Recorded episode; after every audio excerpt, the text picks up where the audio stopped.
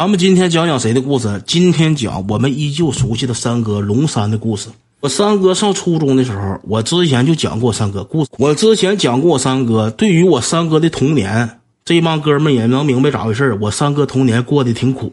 我三哥小时候吃不少亏，而且家里边说实话不太惯着我三哥，经常揍我三哥嘴巴子。然后之后导致我三哥就怎么的呢？我三哥就导致我三哥就导致我三哥。上学的时候，他不是很自信。刚上初中的时候，我三哥那时候学习成绩不错，我三哥正经学习，在我班能排进前三名。别看现在我三哥是色懒，能排进前三名，但是我三哥家庭环境以及在学校乱八七糟有人欺负他啥的，我三哥就有点自卑，整的我三哥相当自卑，天天也没有心思是学习呀，没有心思完成作业，天天就是自卑。但是有一把。我三哥通过别人的牵线搭桥，认识了一个好哥哥，认识了一个大哥。他这大哥是啥？他这个大哥，我着重介绍一下子，在调兵山的，跟我岁数差不多的，基本都能知道这个大哥。我就不说这大哥真名叫啥了，咱们给他起个假名叫秃驴，叫秃驴。这个秃驴他现实他秃顶，因为我认识他的时候，这大哥已经四十多岁了，就是他那前最少得有四就四十左右吧。三十八、四十指定过去了，四十一二岁那样，挺大岁数，秃顶，没多少头发，然后之后这两边留的挺长，他整的像那个机关干部似的，那头型，成天也是穿个老皮夹克。那时候调兵山不知道为啥社会人都穿皮夹克，棍哥也穿皮夹克嘛，他也穿个老皮夹克，但是他那个皮夹克比棍哥那个强，棍哥那属于好搁的，人家这是真皮的，确实是皮夹克。这个大哥每天干啥呢？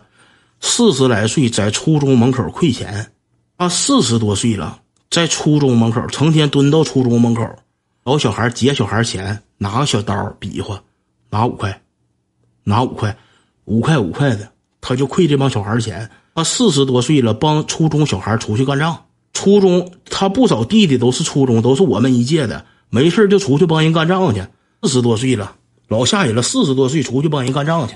就是说，听说那个大哥原来他上小学、上初中的时候就挺猛，然后就一直猛，但是只只限于在初中，在初中那个年龄段猛，所以一直猛到了四十多岁。呃，三哥不知道谁牵线搭桥认识这么一个大哥，认识完这个大哥之后，正好赶上什么呢？正好赶上大哥过生日，赶上大哥过生日了。大哥过生日说办一桌，说办两桌。三哥上初中的时候非常悲惨。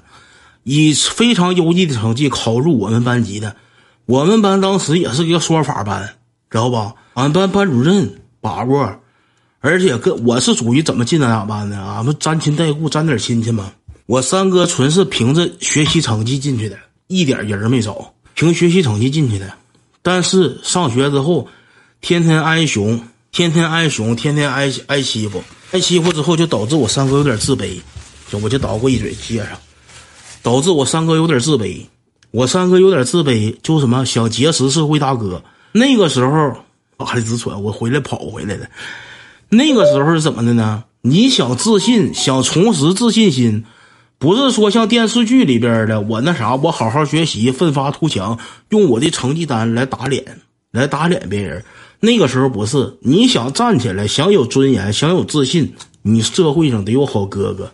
你你得有好哥哥罩着你，有好哥哥就是宠爱你，得是这种。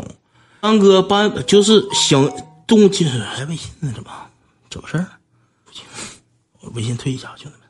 我三哥就是不知道谁给牵线搭桥，认识这么一个秃子，认识这么一个秃子。这个秃子四十来岁了，搁初中门口亏钱亏钱。他不是啥正经社会，但是啥呢？他岁数大。你调兵山的，你是这个好使人，那个好使人，他都认得，都混个脸熟，知道不？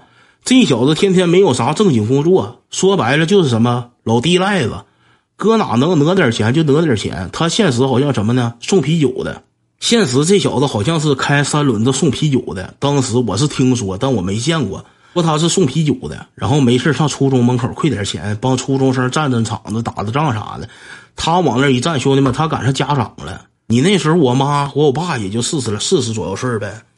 他在那一站，他赶上家长了，他挺吓人，所以都感觉他是好使人。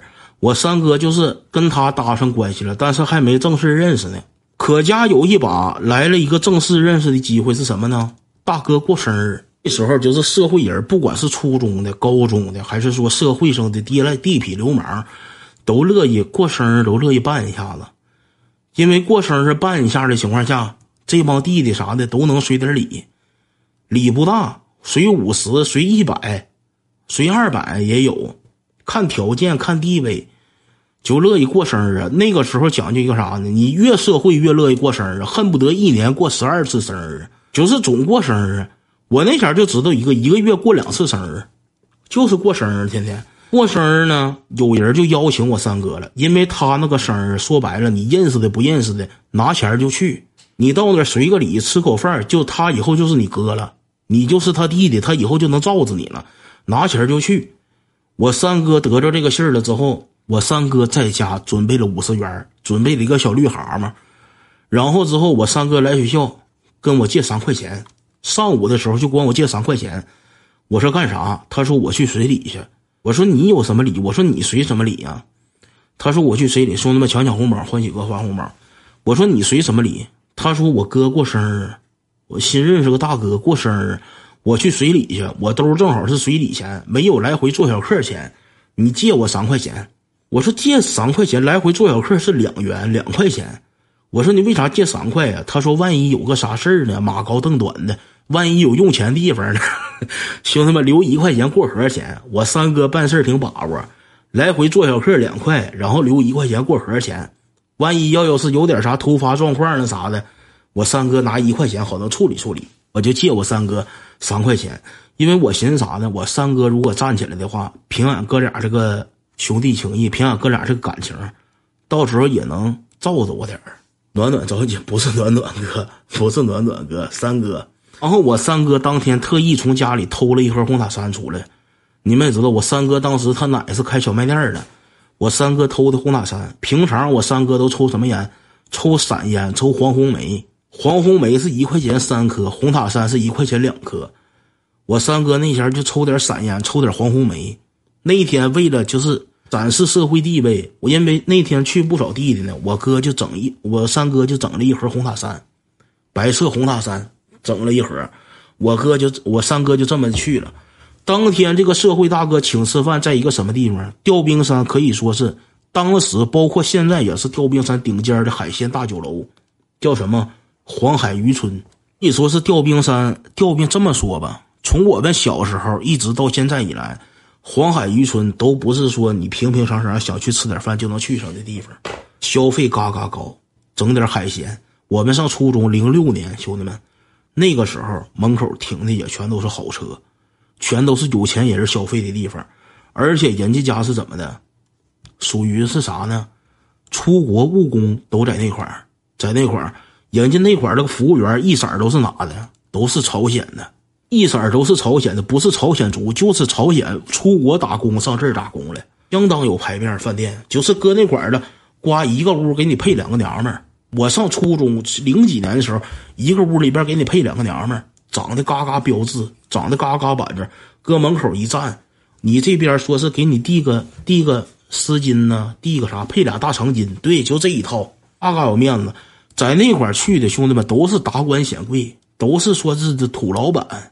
都是有钱人去的地方，你平头老百姓一提到黄海渔村四个字，兄弟们腿肚子转筋，消费不起。当时社会大哥在那儿摆了一桌子，在那儿摆了一桌子。听我三哥说啊，因为我没去，我听我三哥说的，在那块儿他哥张了一个包间儿，张了的包间儿，那地方没有没有散台，都是包间儿，张了个包间儿。这个包间儿能站多少人？能坐多少人呢？十个人的包间儿。一个十个人十个人圆桌的包间儿，就像咱们搂席那个包间儿似的，包间里边人站满了。就是你一进那个饭店，人家正常，假如说十人台，可能六七个人、七八个人坐，然后之后四人台可能两个人吃饭，就是人家都非常优雅，搁那块儿喝点水啥的了，也挺优雅。我得是这一套的，都得是嘎嘎优雅，恨不得咱不说穿西装去吧，最起码你穿的立正的。但是那个包间，兄弟们给老板烦完了。秃子穿个老皮夹克，穿个老破西裤，边上坐两个老哥们这十个老哥们坐一桌，剩下包间里边人站满了，给朝鲜族那给朝鲜那两个小妹妹都挤出来，挤没地方了。然后就不让人走，就让人站边上。他那屋里边就整一下人，这一下老初中生，还有社会生的，乱码七糟，埋了吧胎，黄毛子，一身味儿的，嘎就窝恶臭的，都是这套选手。搁那屋里边都咋呢？都想跟哥唠两句，都想跟哥说两句，想给哥留下一个好印象。